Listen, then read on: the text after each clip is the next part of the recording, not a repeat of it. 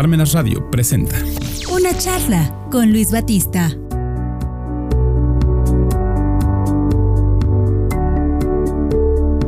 Muy buenas tardes amigos, bienvenidos a su programa La Charla, que como cada lunes ya lo saben, solo en Parmenas Radio tenemos aquí a las 5 de la tarde en punto. Soy Luis Batista, me da mucho gusto saludarles.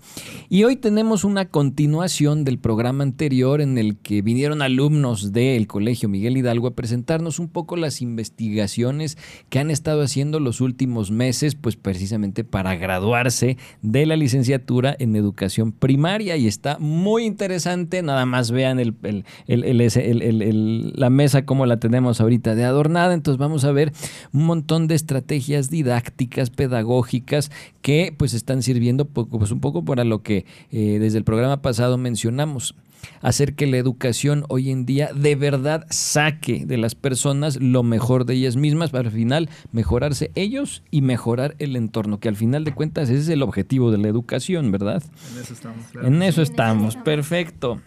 Bueno, pues comenzamos. Quiero presentarles a eh, María Fernanda Coronado. ¿Cómo estás? Hola, mucho gusto. Marifer, Fer, Fernanda. Fernanda. Fernanda, muy bien, Fernanda. Bienvenida. Muchísimas gracias. Carlos Cuevas. ¿Qué tal? Mucho gusto. También cantas. Un placer estar aquí. Ojalá, ojalá bueno fuera, pero las de Luis Miguel a veces. muy bien. Bienvenido. Y Cintia Romero. Hola, mucho gusto. Un placer estar aquí con ustedes. Muy bien, pues bienvenidos, Carlos, Cintia, Fernanda. Pues ustedes, como estudiantes ya que están por graduarse, vienen a presentarnos sus, sus investigaciones de tesis y pues se ve muy interesante. Yo aquí veo un poquito de todo, pero ahorita vamos a platicar sobre lo que, pues todo este material. Primero quisiera que me platicaran un poco cómo, cómo es el, el tema que eligieron para su tesis y pues como por dónde lo agarraron para que sea una investigación útil para el mundo de la educación. ¿Cómo ven que empezamos por ti, Fernanda? Claro que sí. Tu tema fue... El uso del material didáctico para fomentar un aprendizaje significativo en la lectura y escritura en sexto grado. O sea, bien específico todo. Muy bien. Y luego... Pues, ¿Cómo estuvo la investigación? Como tal, este, se acudieron a prácticas de observación y ayudantía. Se tuvo la oportunidad de poder tener un acercamiento con el grupo eh, e ir evaluando, viendo los intereses y como sabemos, pues muchos niños les encanta el jugar, el asimilar el aprendizaje a través de diversos materiales didácticos. Y es por eso que se utilizaron diferentes materiales para poder enseñar la asignatura de español. Perfecto. Ahorita vamos a hacer algunas preguntas sobre esto. Cintia, tu tema fue grafomotricidad como estrategia para la escritura en alumnos de segundo grado. A ver, tradúcenoslo. Grafomotricidad para para como estrategia de escritura como estrategia Ajá, para ayudar a la escritura para los, los niños. De acuerdo. ¿Y eso cómo se traduce en así sencillito?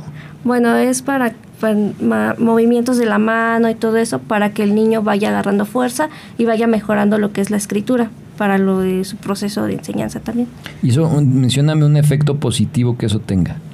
Un efecto positivo, bueno, a ellos les, les ayuda para producir textos, tener una mejor escritura para eso eh, también para la vida cotidiana, que lo usan para pues, toda la vida, como escritura, de, para redactar o tener una, ¿cómo se dirá? Mm. Una buena estrategia en el movimiento de la mano, porque también es mucho de esto. Muy bien. Carlos Cueva. pues mira, yo trabajé lo que fue el tema del desarrollo de la motricidad fina, que es muy parecido al de mi compañera. Exactamente lo que nosotros trabajamos es el desarrollo de los movimientos finos de las manos. ¿Esto con qué fin? Con el fin de favorecer el aprendizaje. Tanto como mi compañera mencionó, ella está enfocada en más que nada en la escritura, que recordemos que la escritura es fundamental para la comunicación y sobre todo para el proceso de aprendizaje cosa que en igual lo mío está más algo más general porque yo no me enfoco en lo que es la escritura sino más bien en lo que es el recortado lo que es este el dibujo la pintura diferentes acciones y actividades que al fin de cuentas favorecen el aprendizaje y favorecen el, desarrollo personal de los estudiantes. En mi caso, mi tema está enfocado en, sobre alumnos de primer grado de primaria. Recordemos que por la pandemia estuvimos en virtual y recordemos que en preescolar es una etapa fundamental en la que los niños desarrollan todo esto que es la creatividad, ¿no? Muchas veces pensamos, no, pues es preescolar, nada más van a dibujar, a jugar, a cantar y ya, ¿no?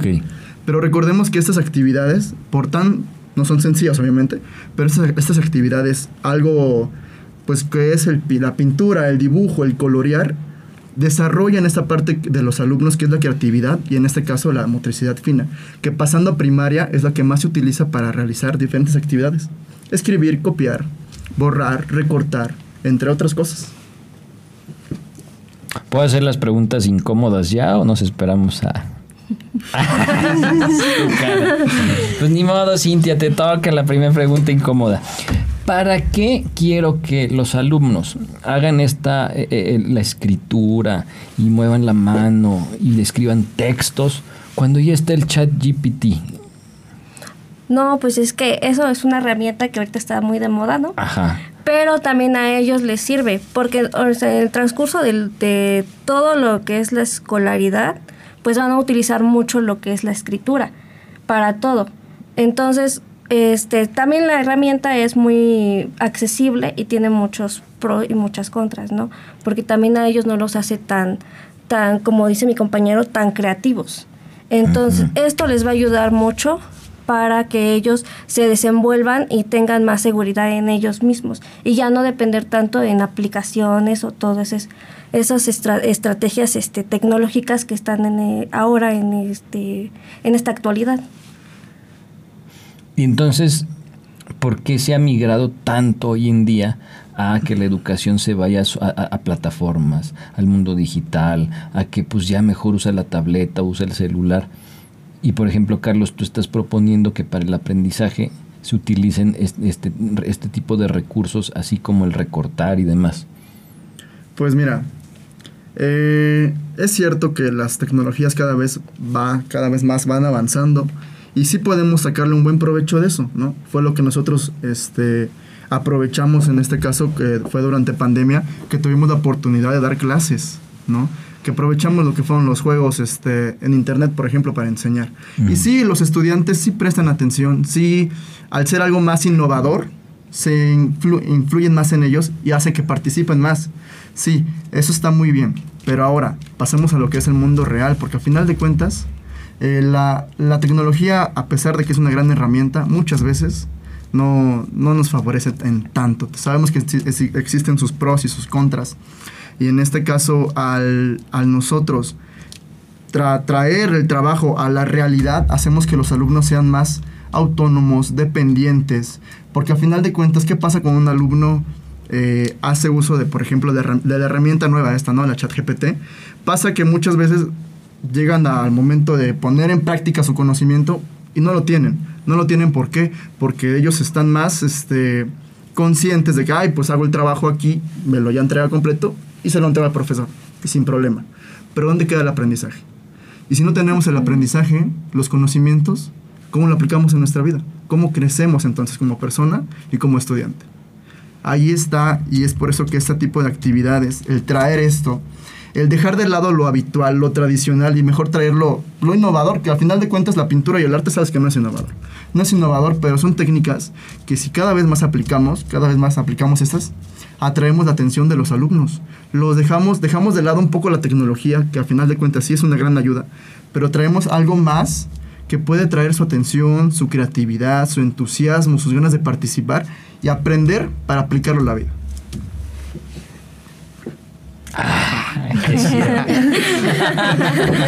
Me lo dijo ChatGPT. Ah, sí, sí. lo dicté antes, ¿verdad? Para que me una respuesta a esto. Claro.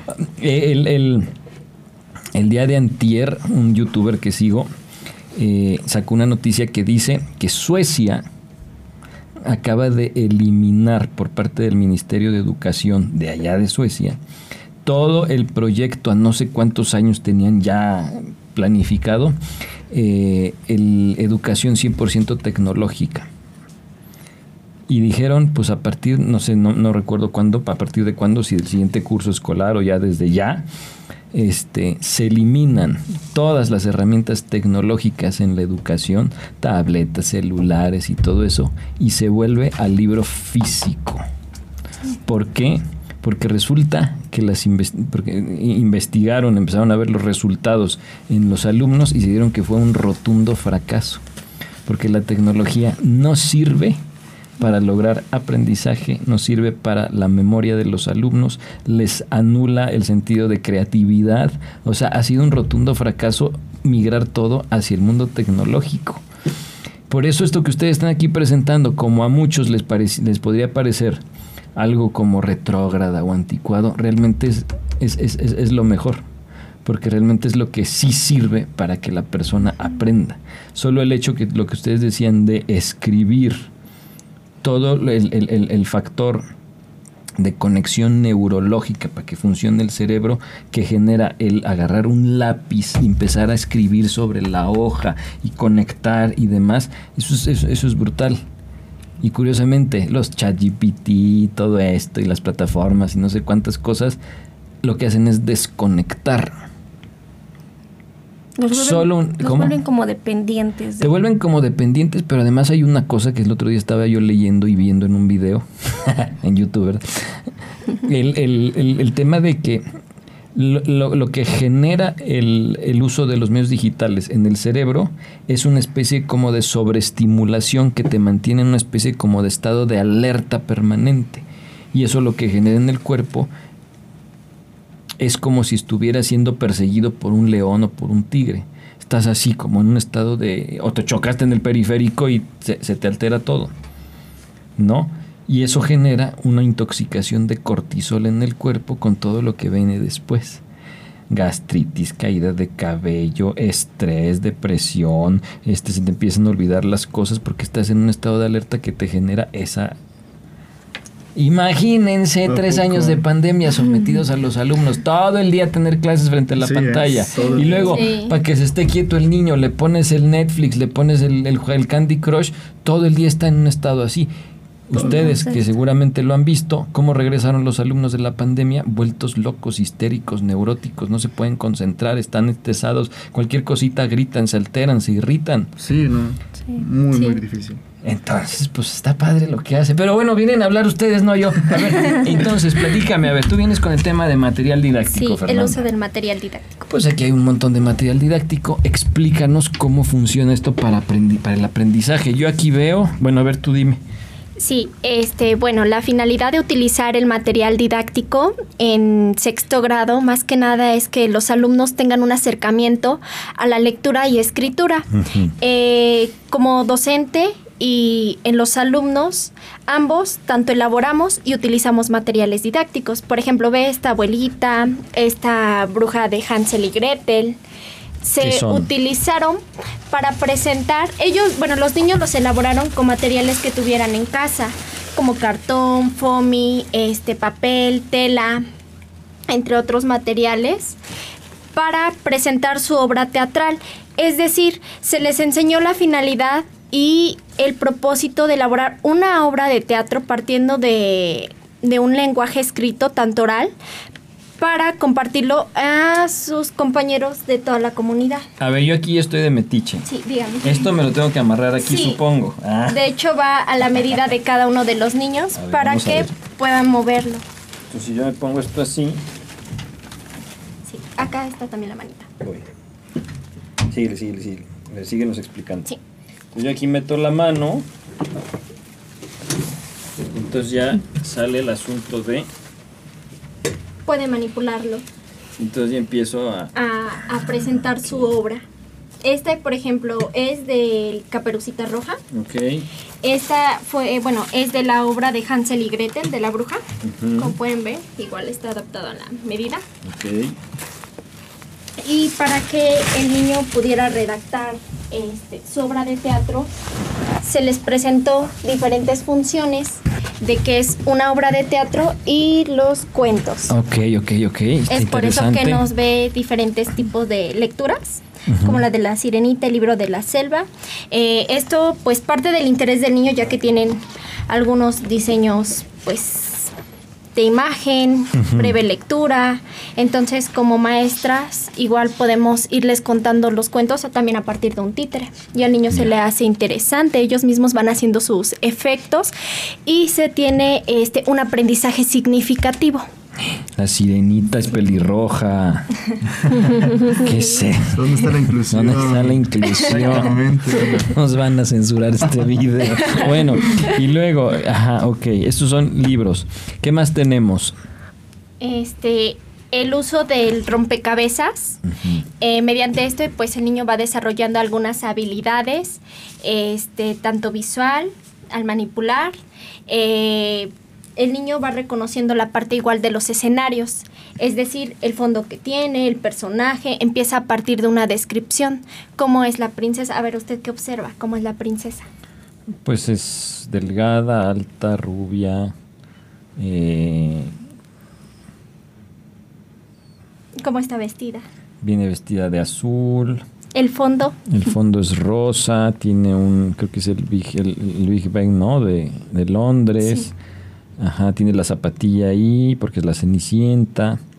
Y empiezas a ver que pues se ve que es de cristal, tiene un diamantito. Ajá. ¿Le agregarían algo más ustedes? Sí, puedo decir que, que la cenicienta es muy, muy alegre, se ve que es buena persona, se ve que cocina bien, hasta podría ser. ¿eh? ¿Tú, Cintia? Bueno, pues también físicamente pues está muy delgadita, ¿no? A lo que nosotros, pues la mayoría no estamos acostumbrados a ver, pero pues sí, físicamente está muy delgada.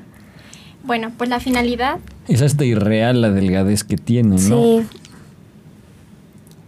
La finalidad de utilizar este material es que partiendo de una breve actividad sencilla, el alumno lo puede transmitir a través de la escritura, los conocimientos e ir asimilando e ir este, desarrollando diversas actividades. Por ejemplo, en esta parte de la gafomotricidad. Gafomotricidad, ¿qué es eso? Es para, bueno, ayuda al trazo de la letra del niño. Este, la parte igual de la caligrafía, eh, a aprender a tomar el lápiz, eh, a trazar círculos, rayas, debido a que pues los alumnos ya están en sexto grado y también la pandemia nos afectó demasiado. ¿Por qué? Porque pues no se tuvo un avance pues continuo, perdieron la noción, entonces como docente nuestro deber es fortalecer esta parte. Ya. Y se utilizó esta misma este mismo tablero de gamofomotricidad con un arenero. El arenero, pues al manipularlo, igual te ayuda a ir desplazando eh, la parte motriz. A ver, nos queda poco tiempo. Platíquenme, a ver, por allá que tiene Cintia, Carlos, ¿qué tienen por ahí? Bueno, aquí tenemos lo que son unos unas imágenes de gatitos, pero en esta ellos tuvieron la oportunidad de coserlo con agujas de plastiquito para que no fuera peligroso para ellos. Entonces aquí nos damos cuenta que tanto han desarrollado su motricidad fina y vemos la diferencia entre cada, cada trabajo. Este, por ejemplo, está un poco más desordenado, no tiene como que forma, pero aquí vemos unos que sí, hasta lo dibujaron, le tuvieron como que más delicadeza en realizarlo, lo que observamos. También el, lo que es este, la técnica de puntillismo lo vimos con estas estrellas donde ellos tenían que hacer diferentes este, patrones de seguimiento. Si nos damos cuenta, aquí su, su puntillismo es más eh, fino que el de acá. Y son, este, pues es la misma actividad, pero pues también nos, nos ve que es que en qué falla el niño o qué está bien el niño y de ahí modificar o hacer diferentes estrategias para poder resolver o ayudarlos a con el tema de la motricidad que se okay. Y allá, Carlos, ¿qué tienes? Pues mira, acá tenemos diferentes actividades, evidencias, ¿no? De diferentes actividades que hemos aplicado en las aulas, que en este caso recordemos que son las artes plásticas, ¿eh? que lo que a través de las técnicas grafoplásticas, ¿no? Que estas técnicas grafoplásticas son actividades en donde los alumnos utilizan mucho sus dedos para desarrollar la motricidad fina. Por ejemplo, aquí tenemos la técnica de boleado, que es algo muy común, que es hacer una bolita de papel y van ellos rellenando los, la figura podemos aquí apreciar, apreciar lo que es la, la pintura, dáctilo pintura, en donde los estudiantes con sus mismos deditos pintan sin salirse de las líneas. Igualmente acá podemos ver otra técnica que es el arte rupestre. Para, en este caso, enseñamos lo que fueron hicimos una actividad muy, muy entretenida que fue, fue pensar en que somos cavernícolas, salir por toda la escuela, ver, que, ver la naturaleza, imaginarte los dinosaurios pasando, cosas así para que los niños al final llegaran y ellos mismos se, este, con sus propios dedos pintaran lo que ellos veían. En este caso pintaban un grupo de, de compañeros, ¿no? Igualmente acá tenemos otro que se llama técnica de entorchado que es igual, es lo mismo, solo que, solo que aquí hacemos una técnica de, de churri, de como churritos, podemos decir, y rellenamos la figura. Igualmente ya por esta es una, es una actividad de una técnica de pintura, de dibujo, perdón, y de coloreado, donde ellos mismos se dibujan y se colorean. Aquí lo padre, lo interesante de este tipo de actividades es que el arte, como sabemos, lo podemos relacionar con cualquier cosa, lo que es lo transversal, ¿no? Aquí podemos ver otra técnica que es el modelado. En este caso fue de plastilina. Ellos mismos con sus propios dedos van haciendo figuritas. Y al final creamos lo que es una obra de arte. Ahora, lo interesante acá es que ya teniendo esto, nosotros podemos relacionarlo con cualquier asignatura que queramos. Fácilmente esto puede trabajarse con socioemocional. Quiero que hagas un dibujo de ti y me digas cómo te sientes y los alumnos se plasman a sí mismos. Recordemos que a través del arte podemos plasmar lo que son sentimientos, emociones. Y en este caso, trabajar ese tipo de actividades y relacionarlas con las asignaturas nos permite darle un plus a nuestra enseñanza y al aprendizaje de los alumnos. Aquí tenemos pues algo más. Ahí están, este, como pueden ver, apreciar acá igual otras, otras obras de arte hechas por los alumnos. Y bueno, es interesante trabajar todo este tipo de, actividades y de material, sobre todo el, lo transversal, el poder llevarlos a las asignaturas, el transformar el aprendizaje, darle un plus a nuestra enseñanza sobre todo. A ver, una cosa que me, me interesaría, no sé si esto lo tengan dentro de sus investigaciones, pero cómo el contacto con el mundo físico, con el estar manipulando que la bolita, ya, ¿cómo le decías a la del 8? Este es boleado. Boleado, el hacer eso, el escribir, el colorear, el dibujarme yo y transmitir mis emociones. Yo creo que ese estaba medio esquizofrénico. Porque... no, si vieras, tengo otro con los ojos rojos. Sí, no, eso, ¿eh? eso, eso, es todo un tema. ¿Cuánta cosa no han de traer de estar encerrados tres años? Pero a lo que voy es, en sus investigaciones han encontrado alguna especie como de soporte científico para decir que este tipo de prácticas, de recursos, ayuda, por ejemplo, a desconectarte de malos pensamientos y después de ahí reducir trastornos como la ansiedad, por ejemplo. ¿Han encontrado algo al respecto?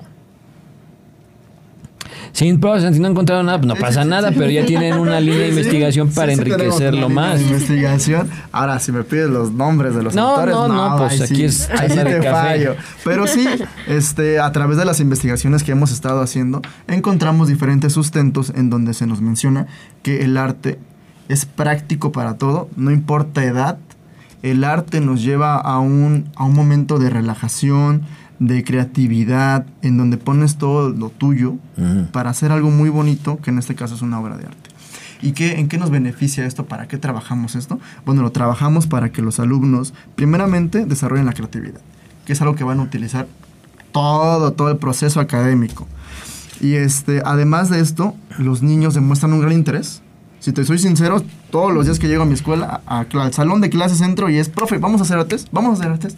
Todos, todos quieren hacer artes. ¿Y qué pasa? Oye, si tengo a los alumnos muy enfocados en, profe, quiero hacer artes, quiero hacer artes, es porque les gusta, es porque se entretienen. Y aquí yo puedo aprovechar para enfocar mi enseñanza y los contenidos de las asignaturas con algo que a los alumnos les gusta, ¿no? Relacionarlo con sus gustos y preferencias. Y esto aplica para que los alumnos se sientan ellos tanto bien internamente, porque ellos se sienten muy satisfechos al hacer a todo esto, muy satisfechos.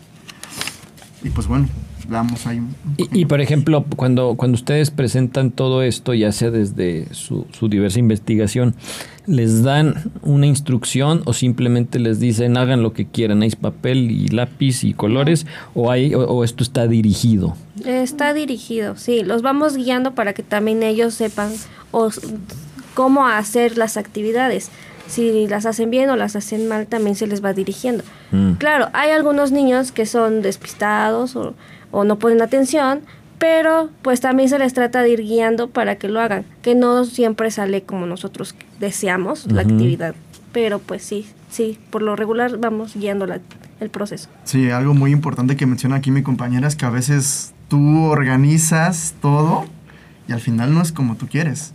Porque al final los niños recordemos que cada uno es diferente, cada uno es único y pues a veces suceden este, situaciones en las que, ah, pues no era lo que tú planeabas, hay que improvisar, hay que improvisar.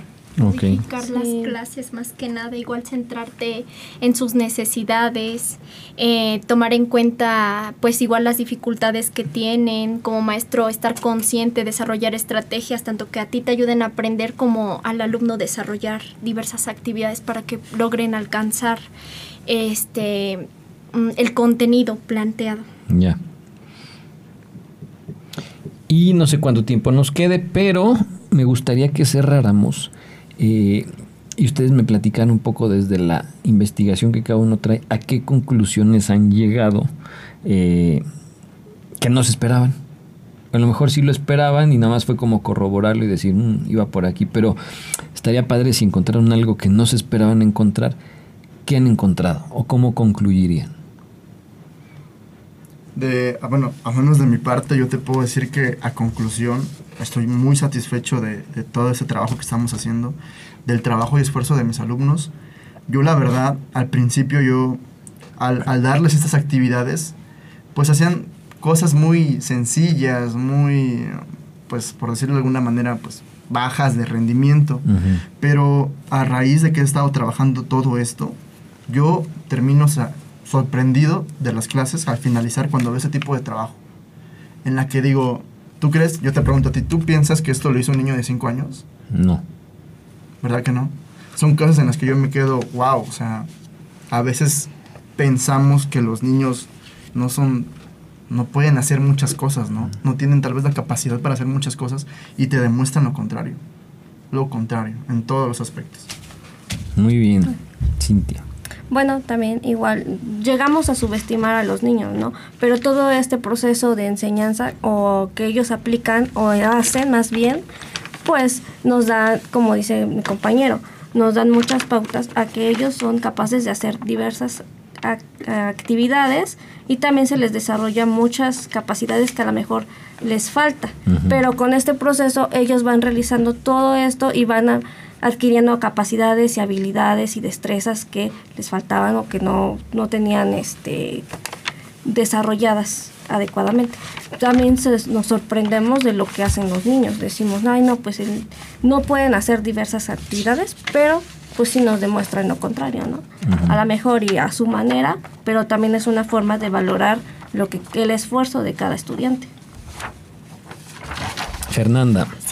En lo personal, pues mm, me siento satisfecha con la presentación de la propuesta, con los resultados, debido igual a que se requirió de disposición, eh, partir igual de la motivación, debido a que pues a un alumno siempre se le debe de motivar.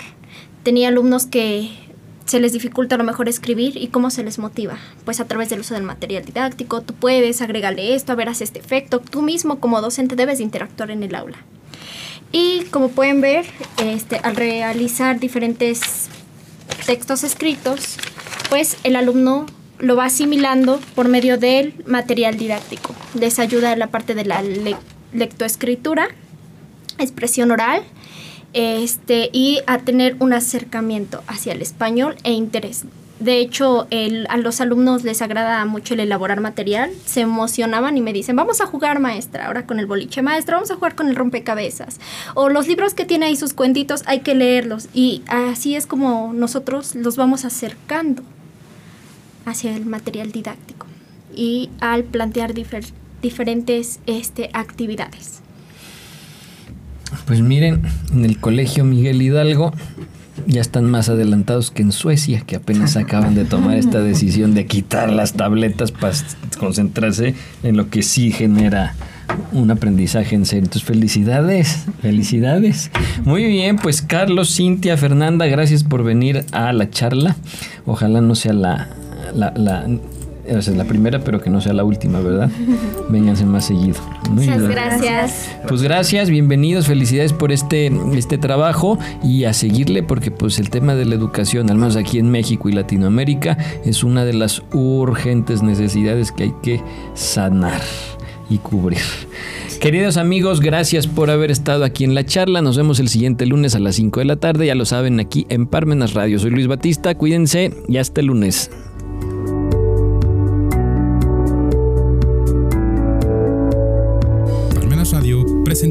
Una charla con Luis Batista.